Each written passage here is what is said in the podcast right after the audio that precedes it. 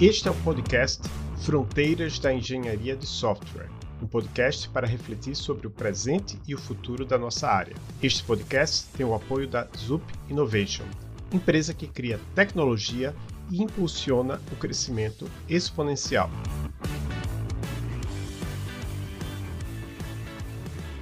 Hoje, no Fronteiras da Engenharia de Software, vamos conversar com a Emília Mendes, professora no Blacking Institute of Technology, na Suécia. Nós vamos falar sobre estimativas de software. Tudo bem, Emília? Você pode se apresentar para as pessoas que nos escutam? Tudo bem. Um, bem, eu já, já vivo como vida acadêmica em tempo total desde 99, é, 1999. E antes eu, por 10 anos, na verdade, eu trabalhava na indústria de software. Programadora, é, depois analista de sistemas, gerente de projeto. E aí é, houve uma mudança radical que eu já tinha feito meu mestrado e resolvi que gostaria de fazer o doutorado e, e foi é uma mudança. Uma carreira, quando eu penso assim, caramba, tanto tempo com várias mudanças, mas o meu carro-chefe realmente tem sido a pesquisa de, do que a gente vai falar hoje, que é a estimativa de esforço. É, eu acho que é isso que eu posso falar. É, eu estou na Suécia desde 2012, mas na verdade por quatro anos eu também morei na Finlândia. Eu estava liderando um projeto na Universidade de Ulo. Então aí eu, eu ficava entre dois países loucura, mas foi bem interessante a experiência. E antes disso, eu passei, morei em outros lugares, morei na Inglaterra, morei na Nova Zelândia, morei nos Emirados Árabes por um ano e, e fiquei de meio de 2010 a 2011, eu fiquei como professora visitante na COP Sistemas, no Rio. Eu sou originalmente do Rio, não sei o quanto do, do sotaque carioca ainda vem, eu acho que é isso, por enquanto. Obrigada por terem me convidado, por essa oportunidade. Nossa, é uma vai toda uma experiência de vida, assim. Uh, espero que um dia eu tenha um pouco essa visão de mundo, assim. Uh, mas na tua apresentação, uh, tu comentou, né, sobre estimativa de esforço, né? Tem gente que fala também estimativas de software. Quando a gente fala de estimativa de software, o que, que a gente está se referindo? Isso é estimativa de esforço ou existem outras coisas que a gente estima? Uh, o que, que a gente uh, estima precisamente? Em geral, o que, o que se olha enquanto empresas que estão desenvolvendo software ou, ou partes de software que, que, estão em outros componentes de, de hardware, está se falando de estimativa de esforço. Também se usa estimativa de custo como se fosse sinônimo, mas não é verdadeiramente, porque o esforço, que é a quantidade de horas pessoa, é o maior componente dos custos. Então, aí é usado como sinônimo. Mas o custo envolve outros componentes também, como a, a margem de lucro e tal. Então, o, o correto mesmo seria estimativa de esforço. É, é algo que na engenharia de software estimativo de esforço tem décadas que é investigada e dá oportunidade a, a muitos pesquisadores como publicação de artigos, não necessariamente engajamento com as indústrias, para ajudar as empresas a, a melhoria. Mas, do ponto de vista de quem está desenvolvendo software, quem está fazendo planejamento, é muito importante ter uma ideia, mesmo que, que não seja com uma precisão de, digamos, 25% do que será a quantidade completa de tempo. Mas isso é muito importante para você poder fazer a alocação dos seus recursos, porque nunca está se trabalhando apenas num projeto ou numa num release. Tem sempre vários, as pessoas estão trabalhando em paralelo em vários. Então, tem que saber quando um está terminando, quando a pessoa pode ser alocada para o outro. Isso independente de qual o processo de desenvolvimento que está sendo usado, ágil, não ágil, é sempre a mesma questão. Você quer saber quando está terminando, o que está sendo feito, para que a pessoa já possa ser alocada a outra tarefa, digamos assim. Então, estimativa de custo, de esforço, é muito importante. É, tem uma, um roteiro aí, eu sei que há as perguntas, mas tem, tem um roteiro histórico. Nos anos 70, é, houve. É um, é um pesquisador, ele ainda é ativo, é impressionante, o cara já está com mais de 80 anos de idade, é, acho, o Barry Beam, que ele propôs ele propôs como se fosse uma solução universal para a estimativa de esforço, que é chamado COCOMO, e depois houve o COCOMO 2. E a, a, a ideia ali é que você tenha uma equação em que você estima o tamanho do que vai ser desenvolvido, mas ali a estimativa de tamanho usando é, linhas de código, que nos anos 70 até podia fazer sentido, mas hoje em dia é totalmente irrelevante, porque tá, se faz desenvolvimento com tantas bibliotecas, realmente não faz sentido isso. Mas lá houve uma inovação enorme. Então, uma equação que você aplica, dependendo dos tipos de projetos que você tenha, é, a, a, tua estimativa de tamanho, o expoente é mudado e aí te dá um valor do tamanho, e aí você põe como multiplicador outros fatores que podem afetar a estimativa de esforço, como experiência de desenvolvedores, é, experiência com as ferramentas e tal e tal. Vários fatores.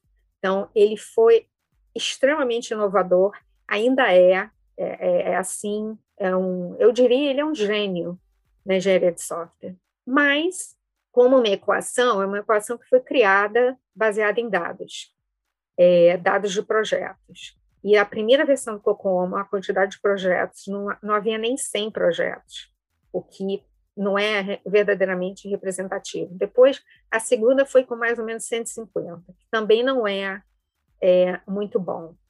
Mas a ideia foi muito boa. E ficou, é, ainda hoje em dia, você ainda vê artigos, é, muitos com ele ainda como coautor, usando o Cocomo, adaptações do Cocomo, como fica o Cocomo para ágil e tal e tal, mas eu acho que é mais é, o Cocomo como histórico e contribuição. Mas ali começou a visão de que, na verdade, se você tem coleta dados de projetos, mas coleta com qualidade, dados representativos dos teus projetos, que são os mais comuns, em que também haja rigor na coleta da, do número de horas por pessoa, a medida de esforço. Isso é muito importante. É, se, eu, se eu deixo para indicar, para registrar quantas horas eu usei num determinado projeto, depois de vários dias, eu não vou lembrar com exatidão. Se eu faço isso no mesmo dia ou faço a cada meia hora, a precisão será muito maior. Mas a ideia é, a partir de dados de projetos passados, usar os dados, e aí existem muitas técnicas. Eu acho que ele abriu o leque para o uso de várias técnicas, técnicas estatísticas, que é usar regressão, em que você cria uma equação, usando os dados, mas também outras técnicas, é, é, técnicas de máquina de busca, machine learning, que têm ficado extremamente sofisticadas. Eu acho que hoje em dia a comunidade científica fazendo, trabalhando em estimativa de esforço, é, acabou virando, existe uma moda de quem vai usar as técnicas mais complicadas e elaboradas de máquina de busca isso não é realmente o objetivo. O objetivo é estar trabalhando junto com as empresas e ajudar que essas empresas é, melhorem as estimativas que, que fazem. É, teve no meio do caminho, acho que deve ter, talvez já tenha duas décadas, um colega meu, é, amigo, o Magni Jorgensen, que ele olha a estimativa de esforço, ele trabalha com, com empresas, ele não coloca uma equação. Ele, ele ajuda empresas, mas trabalhando a questão da um, do bias. Ah, eu esqueci como, como falar em português. Do viés que você pode ter na hora que você está é, fazendo a tua estimativa. Então, ele ajuda os especialistas a serem melhores especialistas. O Barry é do dados e vamos olhar esses dados passados e através do uso de estatísticas e equações assume que os dados do passado vão te ajudar a fazer estimativas para o futuro.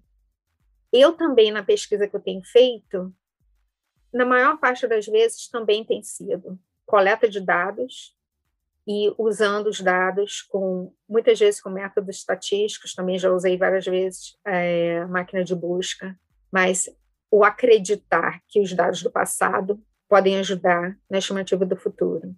Mas também tenho houve é, trabalhos em que eu usei pensamento é, probabilístico através do uso de redes bayesianas e em que essas redes que representam o conhecimento probabilisticamente foram todas montadas através do conhecimento dos especialistas. Trabalhei com várias empresas na Nova Zelândia e com uma empresa no Rio de Janeiro. E, e é o meio do caminho, porque você traz o conhecimento dos especialistas que fazem as estimativas, traz para dentro de um, digamos, um arcabouço computacional, que é o que você tem com redes bayesianas, para que ajude a esses especialistas a pensarem e virem com cenários diferentes, e aí a rede te dá uma sugestão com uma probabilidade associada e, e eles resolvem qual vai ser a estimativa. É uma área muito, ainda é muito fértil. É, eu realmente gostaria hoje em dia de não, que não tivesse virado uma moda em publicar os artigos é, sem verdadeiramente muita preocupação com as empresas. Existem dados que estão é, uh, dados de, de, projetos que eles existem hoje em dia de, de graça. Um, esqueci o nome do repositório. Promise, que tem vários dados antigos, é, aplicações que realmente não fazem muito sentido, mas as pessoas vão, baixam os dados, usam técnicas é, elaboradas e publicam os artigos. Mas para as empresas, isso não, não adianta. Né? Então, eu, eu aqui eu estou, quer dizer, estou falando da área, mas também estou trazendo uma crítica que é muito importante, é uma área muito importante dentro da engenharia de software, mas é, acho que a, a, pressão acadêmica que sempre existe com publicação de artigos, tem que publicar, tem que publicar bem, tem que publicar em revistas, né, acaba trazendo, deixando é, algo da pesquisa, algo do ser aplicada meio perdido, sabe? Fica o, o, o publicar pelo publicar. É, não é verdadeiramente o sumário, mas, enfim, é uma introdução. Então, você falou sobre a questão da, da linha de código, né? Então, linha de código você já considera que hoje em dia não é uma medida muito adequada. Mas existem outras estimativas, por acaso, de tamanho que podem ser utilizadas nos dias de hoje? Eu tenho visto bastante. Quando eu estava na Finlândia, eu estava colaborando com várias empresas lá, é, empresas que se diziam utilizar métodos ágeis. E, na verdade, o que eles faziam, e eu acredito que ainda façam, eles sempre têm um backlog do que tem que ser implementado.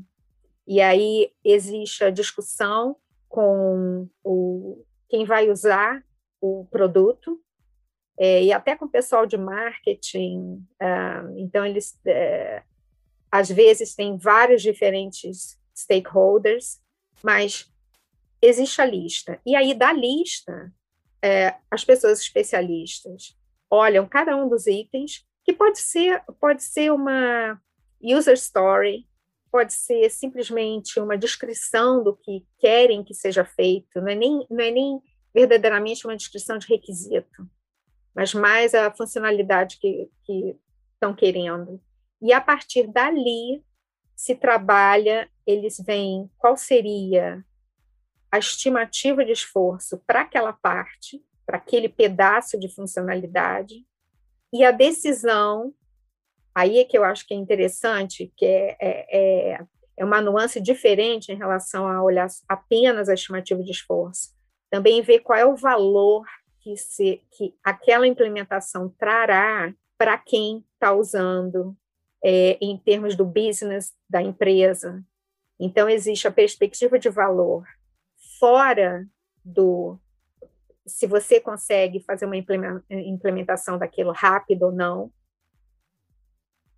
Tá? Então, o valor maior é, é uma perspectiva maior do que só olhar é, o que pode ser implementado e quanto tempo leva, mas combinando com a estimativa de esforço pelas pequenas partes. E aí eles vão resolvendo, fazendo um ranking, né, o, o que que traz mais valor, qual a estimativa de, de é, pessoas hora para cada um, para resolver o que que vai no, no, no próximo release.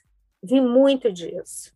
Não necessariamente as, as empresas, aqui também tem duas empresas com quem eu estou colaborando, é, empresas aqui é, suecas, o mesmo é, tipo de abordagem.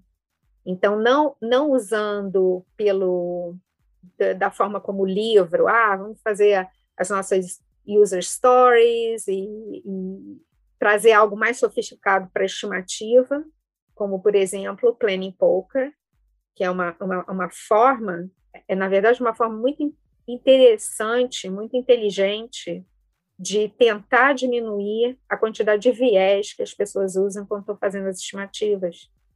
Então, é, você vê o que que tem, o que que está ali sendo discutido, que é para ser implementado, e a user story pode ser a descrição de um requisito, pode ser a descrição do que gostaria de ser é, adicionado a, a uma aplicação existente, não importa. E aí aquelas pessoas têm que olhar uma descrição básica para identificar, ok, isso aqui é a nossa base. É, e aí você olha todas as outras descrições em relação àquela, até para ter uma ideia se essa levaria, digamos, 10 horas para ser implementada, quando você olha uma outra descrição em relação àquela quanto tempo que levaria, é, o, o quanto de complexidade teria em relação àquela.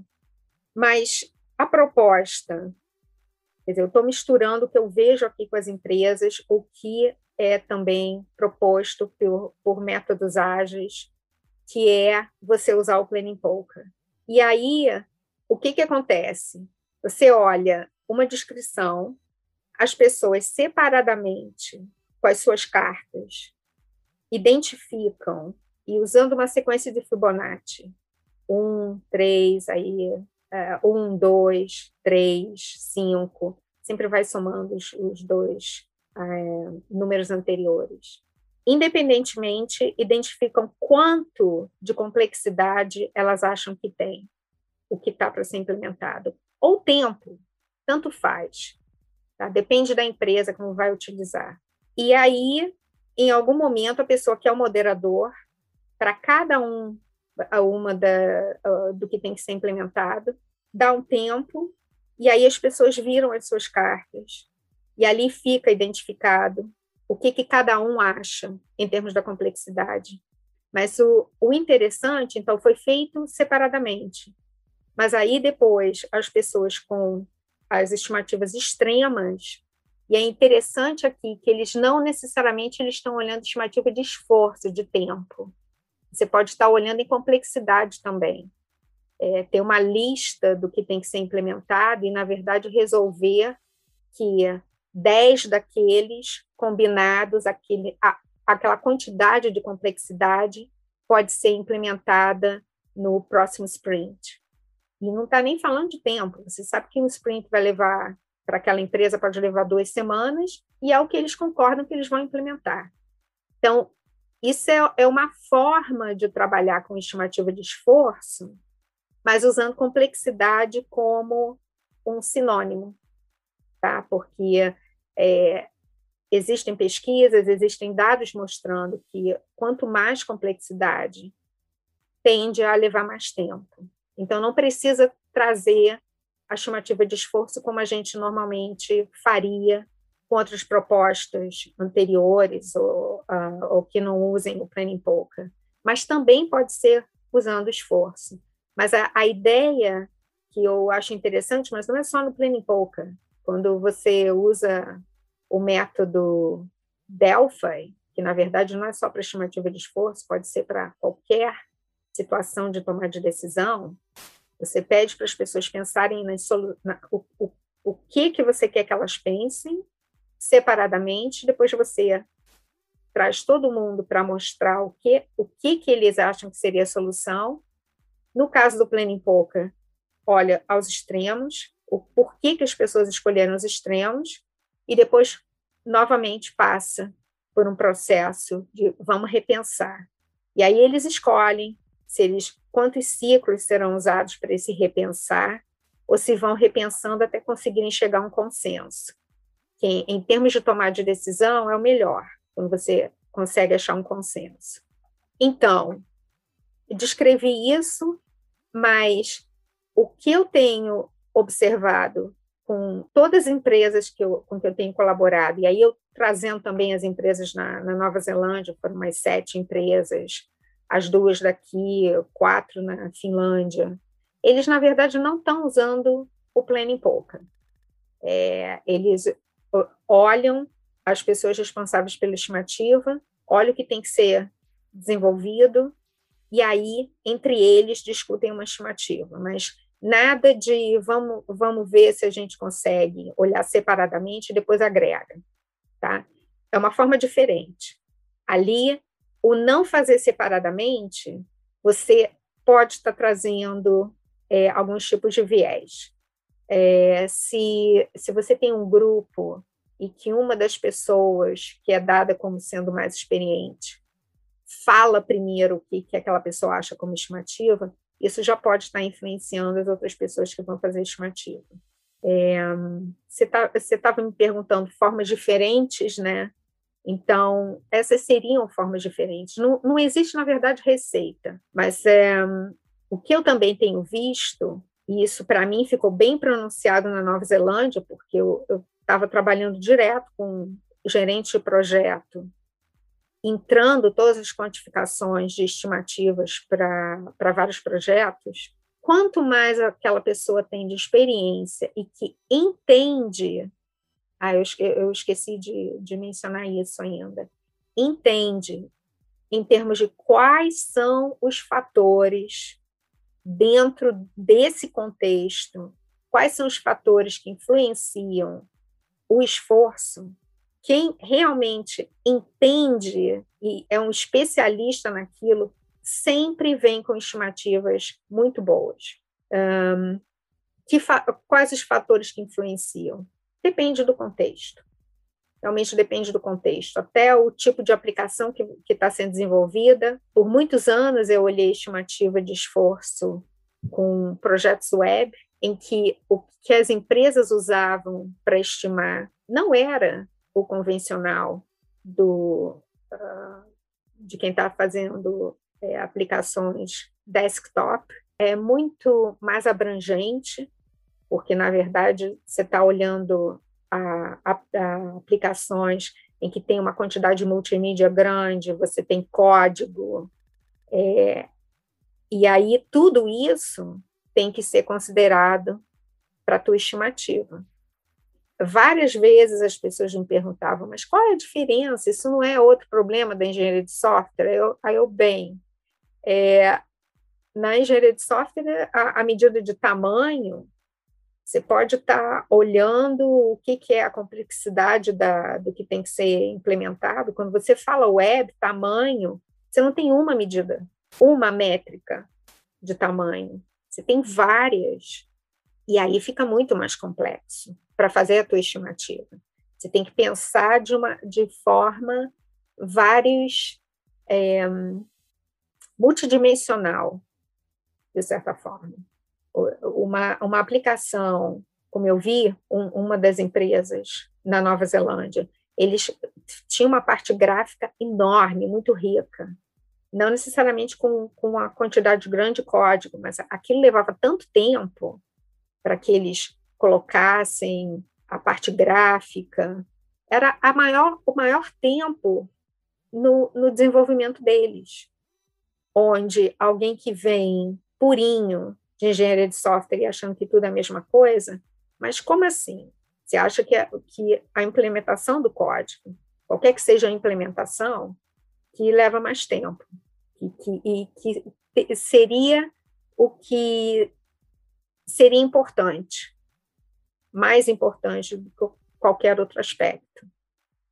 É, então, o que, que eu estou querendo dizer aqui? Não existe receita, é, cada empresa tem que olhar no contexto mas começando pelo que o que que os especialistas veem como importante, que influencia o tempo que é gasto, é, e aí pode ser em relação às pessoas, em relação à experiência das pessoas, em relação ao que existe como é, as ferramentas para desenvolvimento, pode ser em relação do tamanho do que vai ser desenvolvido e o que, que significa tamanho para aquela empresa. E o melhor que isso possa ser identificado, melhor vai ser a estimativa. Isso eu estou meio fazendo uma afirmação aqui, mas pela, pela experiência, com, falando com essas outras empresas, é, é sempre o caso. E, nossa, um monte de, de experiências, assim, é incrível o quanto tu tem para compartilhar com a gente. É, só que eu fiquei um pouco confusa, assim, com, com, com a dispersão um pouco da informação. Assim, primeiro, uh, tu tinha falado, ok, o correto é falar estimativa de esforço, mas daí tu falou também estimativa de custo, estimativa de tamanho, é, estimativa de cronograma, né? Porque também as pessoas querem saber é, quando, quando que vai terminar um projeto, né? E também tu falou de diferentes técnicas.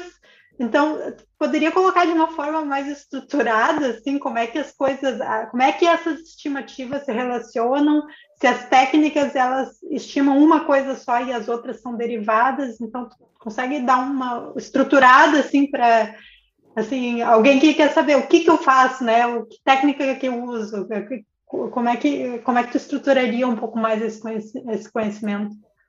Tá. É, o esforço, quer dizer, quando a gente fala esforço, a quantidade de tempo para desenvolver alguma coisa, isso é depois que aquilo está implementado. Mas a, o, a primeira coisa que tem que ser identificada é o que, que tem que ser implementado. E aí a gente a gente está se referindo ao tamanho do que tem que ser implementado. Mas tamanho, é, nos anos 70, era identificado como a quantidade de uh, código, linhas de código, isso era o tamanho.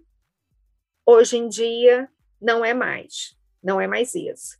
Se você está falando de aplicações web o, o que, que é o tamanho, é, quantas animações, qual é a complexidade de cada animação que está vindo, quantas imagens, é, quantos scripts que tem que ser desenvolvidos, é, e por aí vai. Isso é que faz parte do tamanho, é, é o tamanho do problema que será implementado. E todas essas, eu diria, variáveis de entrada, todas as, elas são estimadas. Você está tá estimando tudo, porque se você já soubesse o final, você não estaria num problema de estimativa. Começa estimando o que, que é o tamanho, quais são outros fatores que podem influenciar, quer dizer, o, o, a quantidade de tempo que será necessária para fazer aquele desenvolvimento, Então, na verdade, para você estimar esforço, você estima tamanho, você identifica que outros fatores também podem influenciar o esforço, e ah, no jargão a gente chama de fatores de custo. Tá? Então, você tem tamanho mais fatores de custo, e esse é a entrada, é o, o teu input, para que você faça estimativa de esforço. Por dizer estimar o tamanho, ver que outros fatores, algum desses fatores você também está estimando, significa que é, é uma situação de bastante incerteza, tá? Você traz bastante incerteza ali, tem incerteza, e que também vai é, ser transmitida para a estimativa de esforço. O que, que consegue diminuir a incerteza? O conhecimento do especialista. Se você, se é uma empresa, por exemplo, em que a maior parte do, dos projetos, do desenvolvimento que é feito, é bem semelhante, você até pode ter um aqui, uma aplicação aqui ali que é diferente, mas no geral são semelhantes. Então, aquele problema passa a ser um problema mais bem conhecido para as equipes de desenvolvimento e para quem está fazendo a estimativa. Ser mais, mais conhecido significa que fica mais fácil conseguir identificar, o, estima, estimar o tamanho do que tem que ser desenvolvido, entender quais são os fatores adicionais ao tamanho que verdadeiramente afetam a tua estimativa de esforço. Então, a incerteza começa a diminuir, tá? para estimar esforço. Você tem que estimar o tamanho do que vai ser desenvolvido e, idealmente, identificar quais são fatores adicionais que também podem afetar a quantidade de tempo, o teu esforço. Tá? Então, identificar tamanho identificar é, é, fatores de custo. Quanto mais experiência é, o grupo, a pessoa que faz a estimativa, quanto mais experiência eles têm e trabalhando em problemas semelhantes, pesquisa mostra que diminui a incerteza e aí as estimativas também são melhores, tá? Porque não adianta estimar, dizer que eu vou precisar de 200 pessoas hora e, e na verdade você ter usado 500 pessoas hora. É é, é, é uma perda. Isso não é nenhuma estimativa. Né? Era melhor nem, nem fazer nada. É, então, para diminuir, você trabalha da melhor forma possível, entender o tamanho, entender os fatores de custo, trazer a experiência o máximo possível, pessoas com experiência fazendo aquela estimativa, para chegar a uma estimativa que, idealmente, esteja em torno de 25%, 30% do que será o esforço atual, que é o número de pessoas hora verdadeiro, na hora que o desenvolvimento tá, foi terminado.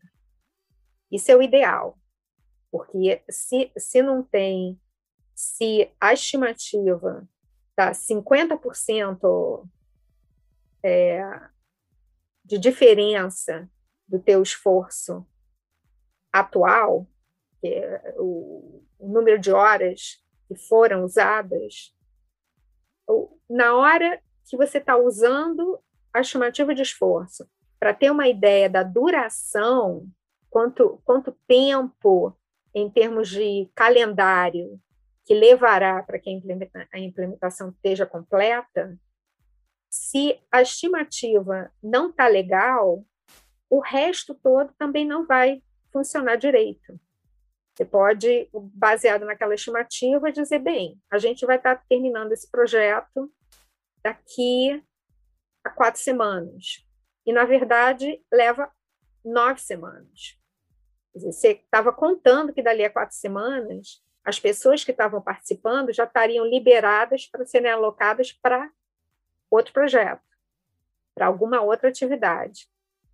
Mas se, se à medida que a implementação está andando e o que foi estimado totalmente diferente do que está acontecendo, essas pessoas não estarão liberadas daqui a quatro semanas. Elas só estarão liberadas dali a oito semanas. Mas porque você achava que elas estavam liberadas daqui a quatro semanas, é, mais tarefas, mais projetos podem ter sido negociados e aceitos, e aí você vê as empresas em situações muito complicadas. Está fazendo mais sentido agora? Você me perguntou também o que, que seria a técnica a utilizar. É outra coisa que não, não existe hum, receita. Existem empresas que, na verdade, a técnica que elas usam é o seu conhecimento especialista. Existem empresas que até utilizam é, ferramentas que, na verdade, essas ferramentas estão usando uma técnica estatística que foi implementada na ferramenta. E aí a ferramenta com dados de projetos que a empresa tem, e aí provê uma estimativa de esforço. E, e fora isso, eu sei que a pesquisa pesquisa em muitas técnicas de máquina de busca, mas eu não conheço uma empresa até hoje que, na verdade, use esse nível de sofisticação. O, o máximo é tem uma organização ISBSG, que é uma, é, uma organização, eles provêm é, consultoria ajudando empresas a, a, melhoria dessas estimativas de, de esforço. Eles vendem uma base de dados gigantesca para que seja usada pelas empresas e eles também vendem o ferramental. Quer dizer, software que você instala e, teoricamente, ajudaria a, a fazer a estimativa.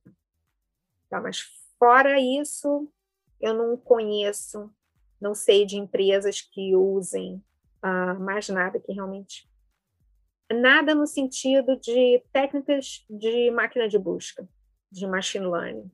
Eu, nós, pesquisadores, é que usamos. Então, Emília, e se a gente tem que definir se a gente tem que definir o que tem que ser feito para estimar o resto, então a gente se baseia só no especialista, se não tem um conhecimento objetivo como repositório que pode ser usado? Para as empresas que são mais organizadas, ele pode até ser que eles tenham um repositório. É um repositório que está sendo usado para auxiliar na estimativa de esforço. Não necessariamente, muitas têm repositórios, têm os repositórios dos seus projetos, têm várias ferramentas que organizando os dados, o que está sendo desenvolvido e organizando o que, que vai para o próximo sprint, o que, que vai para o próximo release e tal e tal. Mas isso não significa que os especialistas estão olhando o repositório e dali usando o que existe no repositório para auxiliar na estimativa. Parece uma coisa contraditória, mas eu tenho visto muito disso. É uma, uma empresa que eles usam o Redmine, uh, mas não importa qual, qual software que é usado, tem um volume enorme de projetos e a estimativa de esforço deles é absolutamente caótica. E como está sempre esse ritmo alucinado de é, sobrevivência e os projetos e isso e aquilo, não, não param para realmente ver como é que a gente pode melhorar isso. Tá? Então, idealmente, se existem os dados dos projetos, mas voltando ao que eu falei no início, se, se o esforço atual, à medida que as equipes estão desenvolvendo, se elas só estão reportando o número de horas com dali a vários dias, mesmo que sejam dois dias, você já está perdendo muito em. É, como é que se diz? Em ter representado ter, ser registrado realmente o número de horas que foi usado. Porque aí a pessoa só está lembrando da memória, só o que está na memória de curto prazo. Ah, eu acho que eu usei oito horas, eu acho que eu usei duas horas. Tá? Então, se existe erro na quantidade de horas que está sendo registrada, quantidade atual, também não adianta você ter essas horas no repositório, porque elas não é, é, já estão cheias de erro, tá? Então, especialistas usando os repositórios, eu até acredito que haja, eu não conhecia, fora o, o, pessoal que a partir das redes bayesianas começaram a usar, que foi a experiência na Nova Zelândia, mas das outras eu não tenho, não tenho visto nada. Eles têm esses dados e para quem faz pesquisa é, é, poxa, vamos, vamos tentar. Mas aí eu começo, eu pergunto, como é que vocês é, registram o teu esforço atual? E é um desastre. É um verdadeiro desastre. Aí eu, bem, não adianta nada. Porque sem qualquer técnica que você traga, a técnica usa o esforço atual para criar a equação, para o que quer que seja. Então, idealmente, muitas têm os dados, mas não estão usando, não estão sabendo como usar, tá?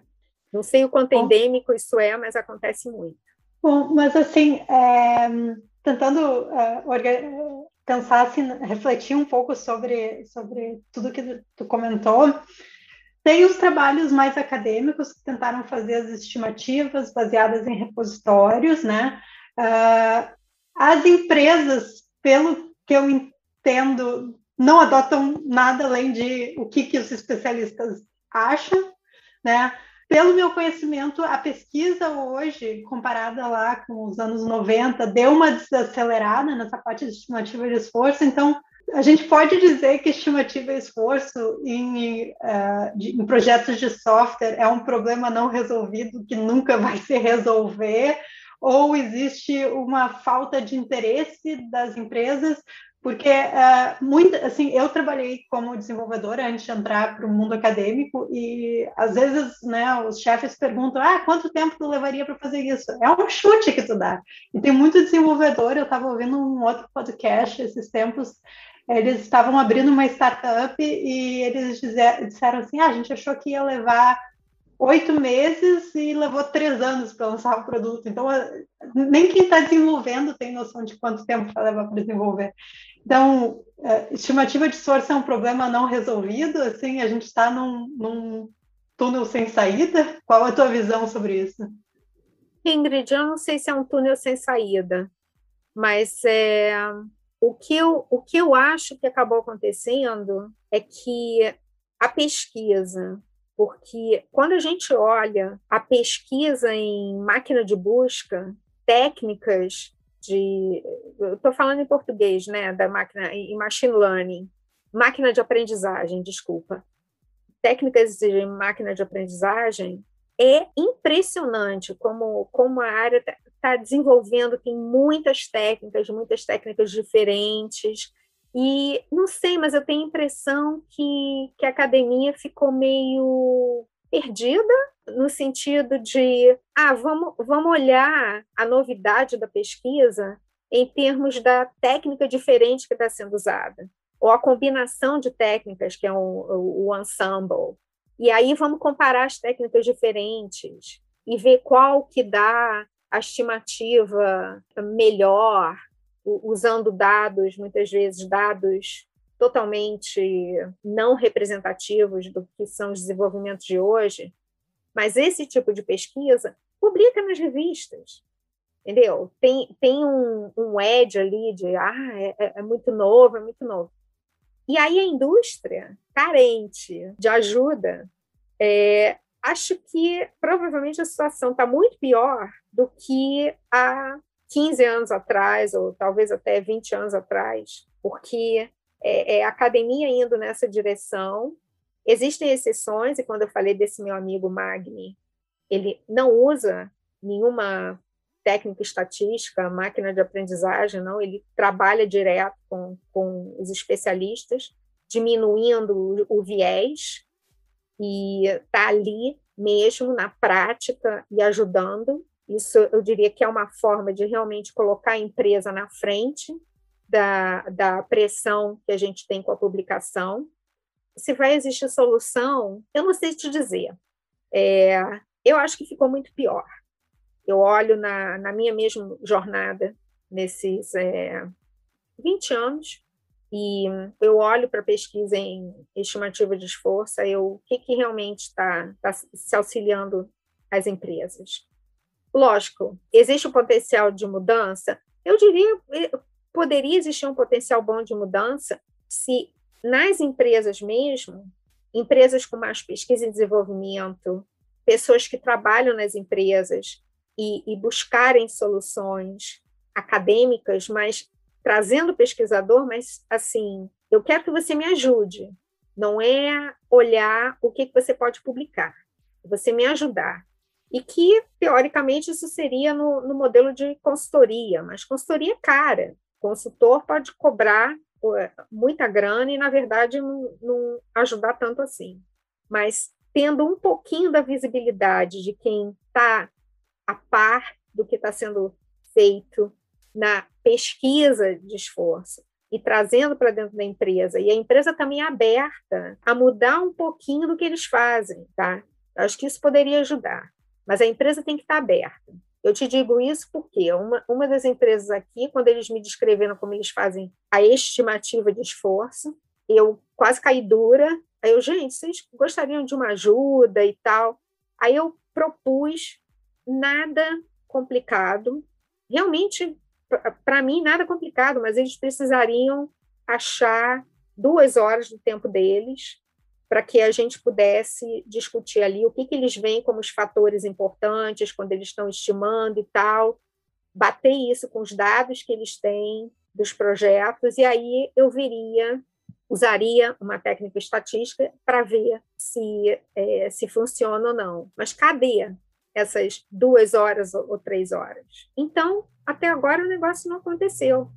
Eles viram mérito, não foi uma, uma sugestão complicada, complexa, mas ainda não aconteceu. Mas eu diria que para ter uma solução tem que ser devagar, tem que ser tempo e a empresa confiar no que o pesquisador está oferecendo. Ou pesquisador, ou até uma pessoa que que também trabalha na indústria, mas que está investigando um pouco mais. Então, acho que tem luz no final do túnel.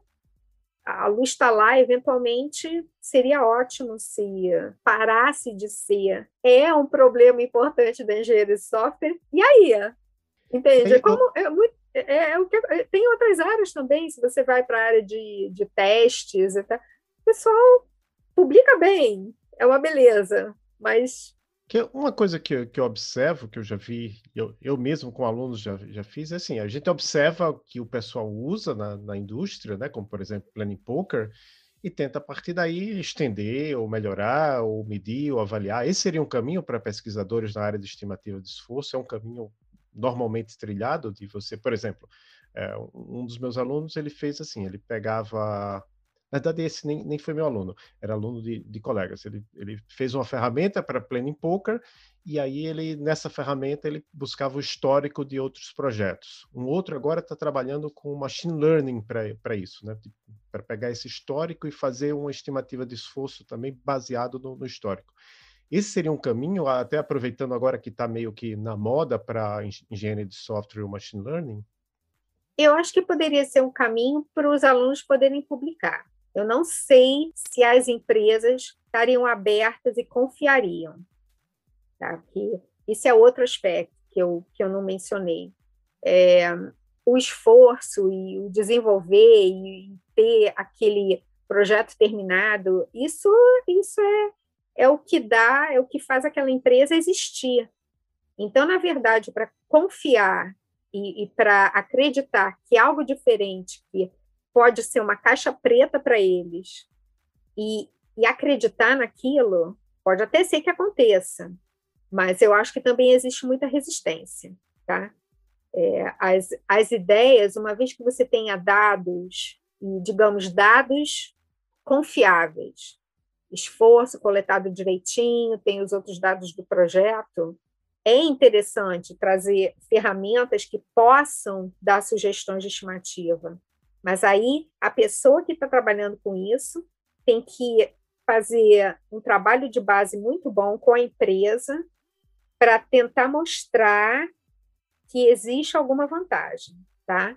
E mesmo assim, eu não sei o quanto que a empresa estaria é, preparada a deixar a estimativa como eles normalmente fazem e só confiar no que a ferramenta está provendo. Porque eu estou falando isso, eu vi isso acontecendo na, na, com as redes bayesianas na Nova Zelândia, mas lá toda a quantificação era provida pelos especialistas. E com isso, eles tinham confiança, porque sem o conhecimento deles, não tinha, não, não tinha nenhum, nenhum modelo que pudesse ser usado.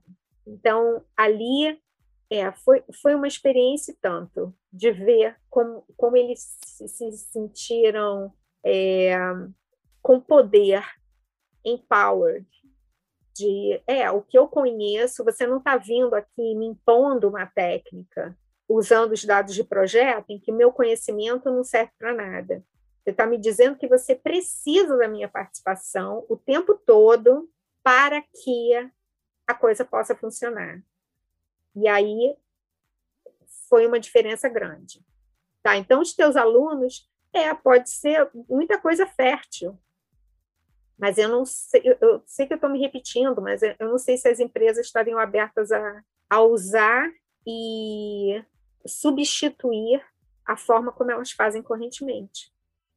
Muito obrigada, então, por essa aula, não, não só uma aula, né, mas uma visão muito maior do que uma aula, porque tem toda a tua visão como pesquisadora junto às empresas, né?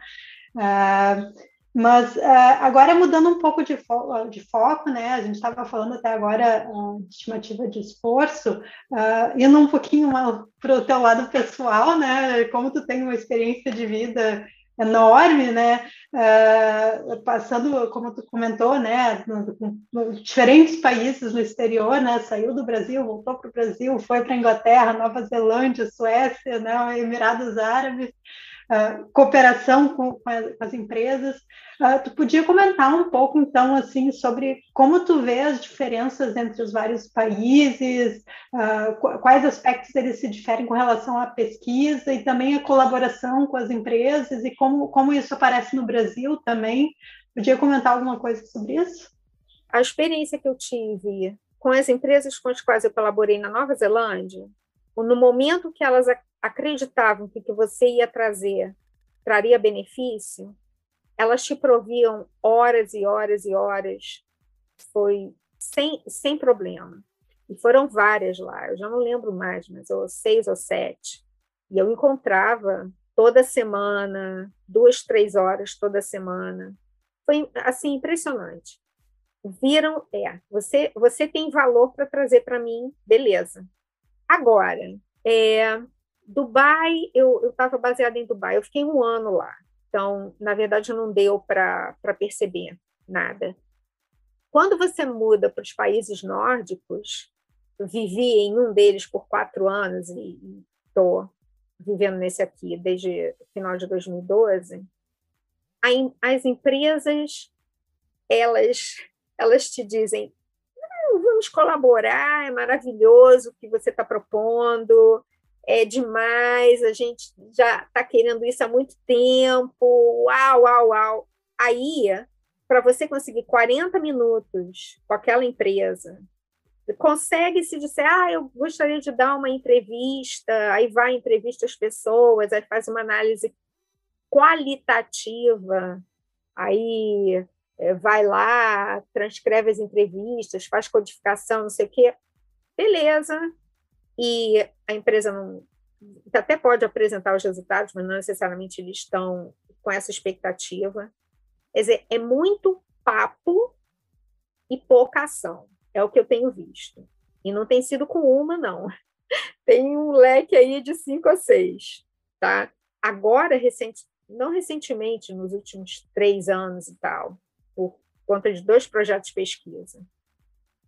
Mostrando, coletando dados com a empresa, é, dados que eles claramente, o gerente de projeto, dizem isso é maravilhoso, isso pode ajudar muito a gente e tal.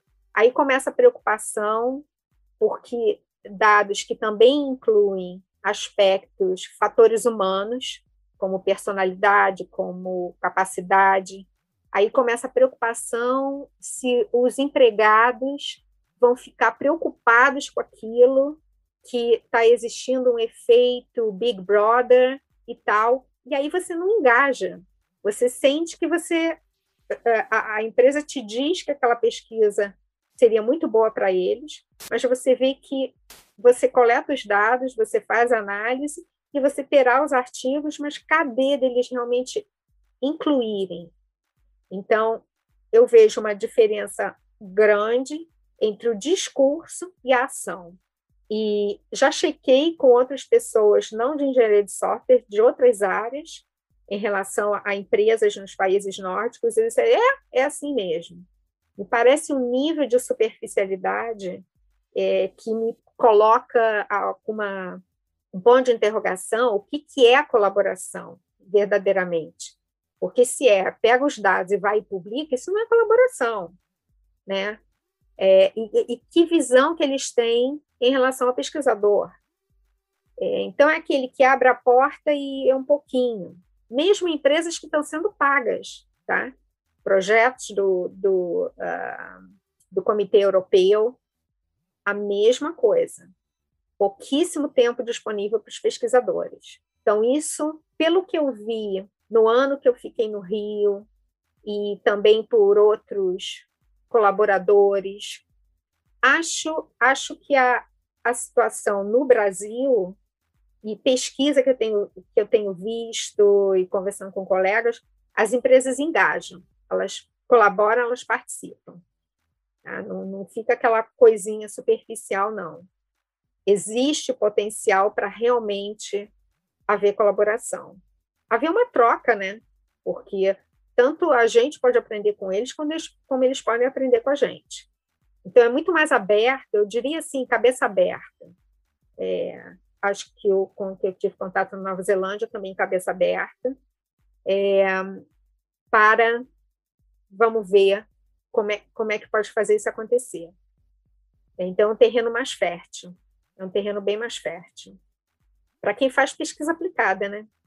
É, e aí eu, eu cobri, quer dizer, fiz meu comentário sobre o que eu sei de, em, em empresas no Brasil e meus colegas, e as publicações e tal, e falei do, do, dos dois nórdicos daqui e da Nova Zelândia. Quando eu morei na Inglaterra, eu não tive, eu estava lá, estava estudando, então, na verdade, eu não tive contato com as empresas.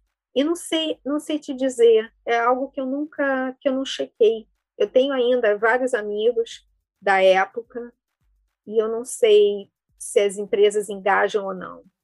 Mas é, as nórdicas é no, no a gente tem essa expressão é para inglês ver. Parece que é muito isso, é para inglês ver. Então, Emília, estamos chegando ao final do nosso episódio a gente faz aquela pergunta sempre pensando no.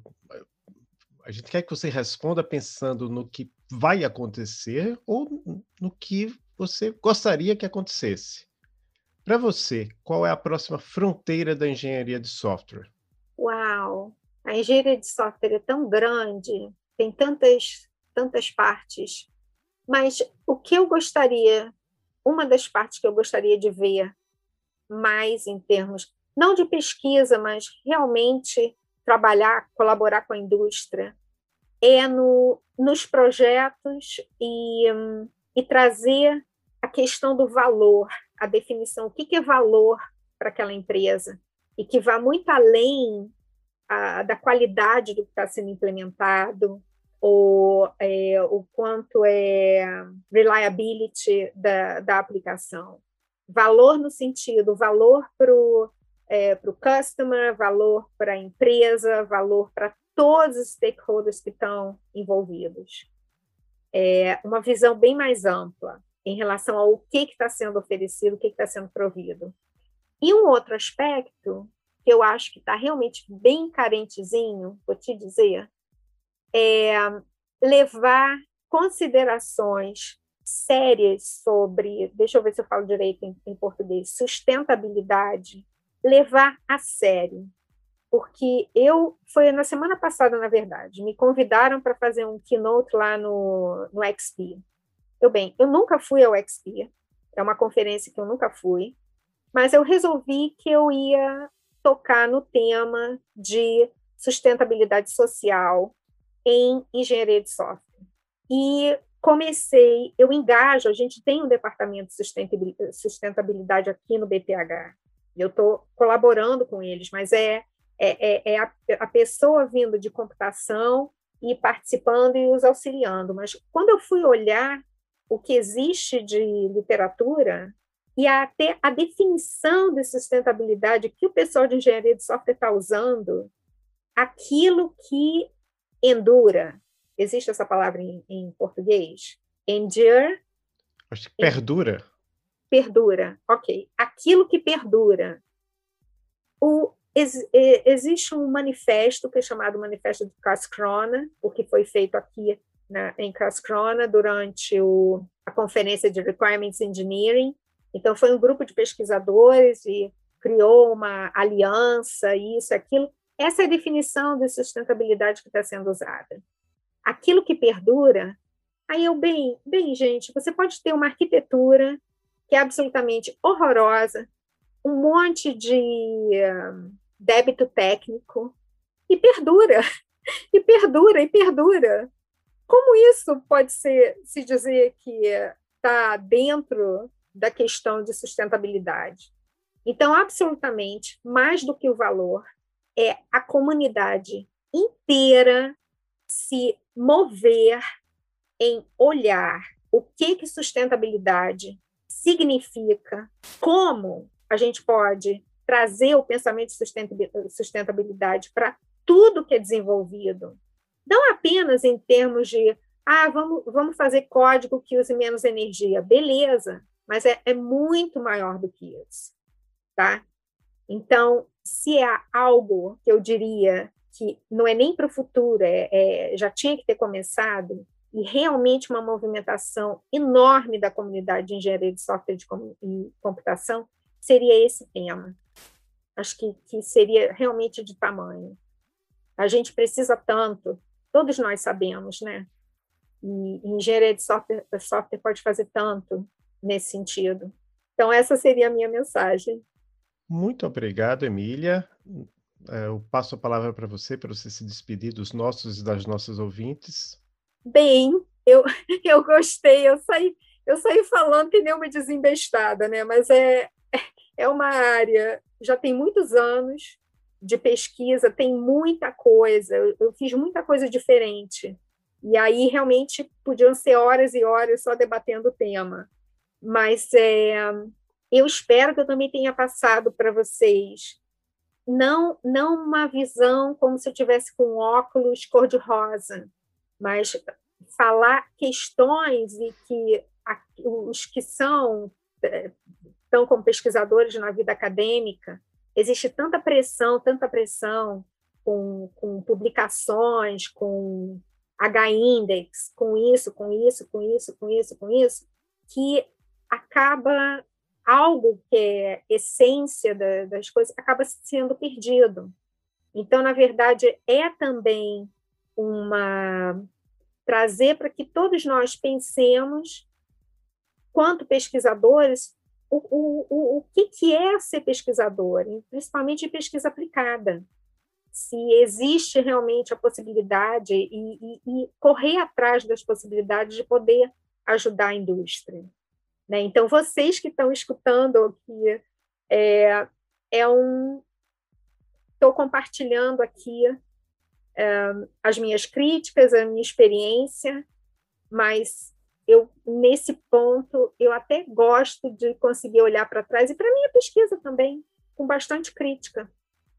Então, muito obrigada, então, por compartilhar a verdade nua e crua, tanto sobre estimativa de esforço, como da indústria, como da academia. Uh, e, então, com isso, a gente encerra o episódio de hoje sobre estimativas de esforço e uh, a gente agradece a audiência de todo mundo e esperamos vocês no próximo episódio. Até o próximo episódio, pessoal.